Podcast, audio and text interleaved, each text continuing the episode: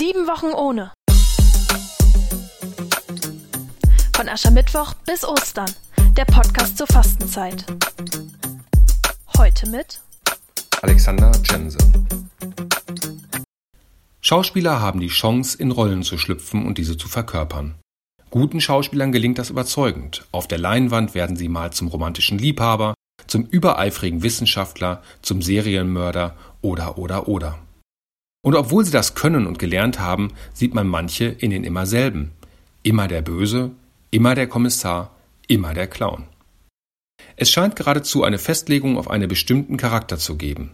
In vielen Fällen hat das nichts mit dem Können der Darsteller zu tun. Die Regisseure scheuen das Risiko. Da weiß man, was man hat. Und dabei entgeht Ihnen und uns Zuschauern vielleicht etwas ganz Besonderes. Denn wer weiß, ob der Clown in der Rolle eines nachdenklichen Charakters nicht Oscarreif wäre. Auch wir spielen Rollen, bestimmt durch Erfahrungen, Erziehung, Bildung und die Umwelt. Und so wie mancher Schauspieler werden wir auf eine Rolle festgelegt. Darf man vielen Interviews glauben, würden Schauspieler gerne wechselnde Charaktere spielen.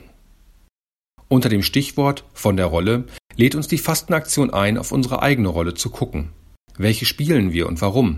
Ist das unsere gewollte Rolle oder werden wir in eine Schublade gesteckt? Und wenn ja, wer ist der mutlose Regisseur?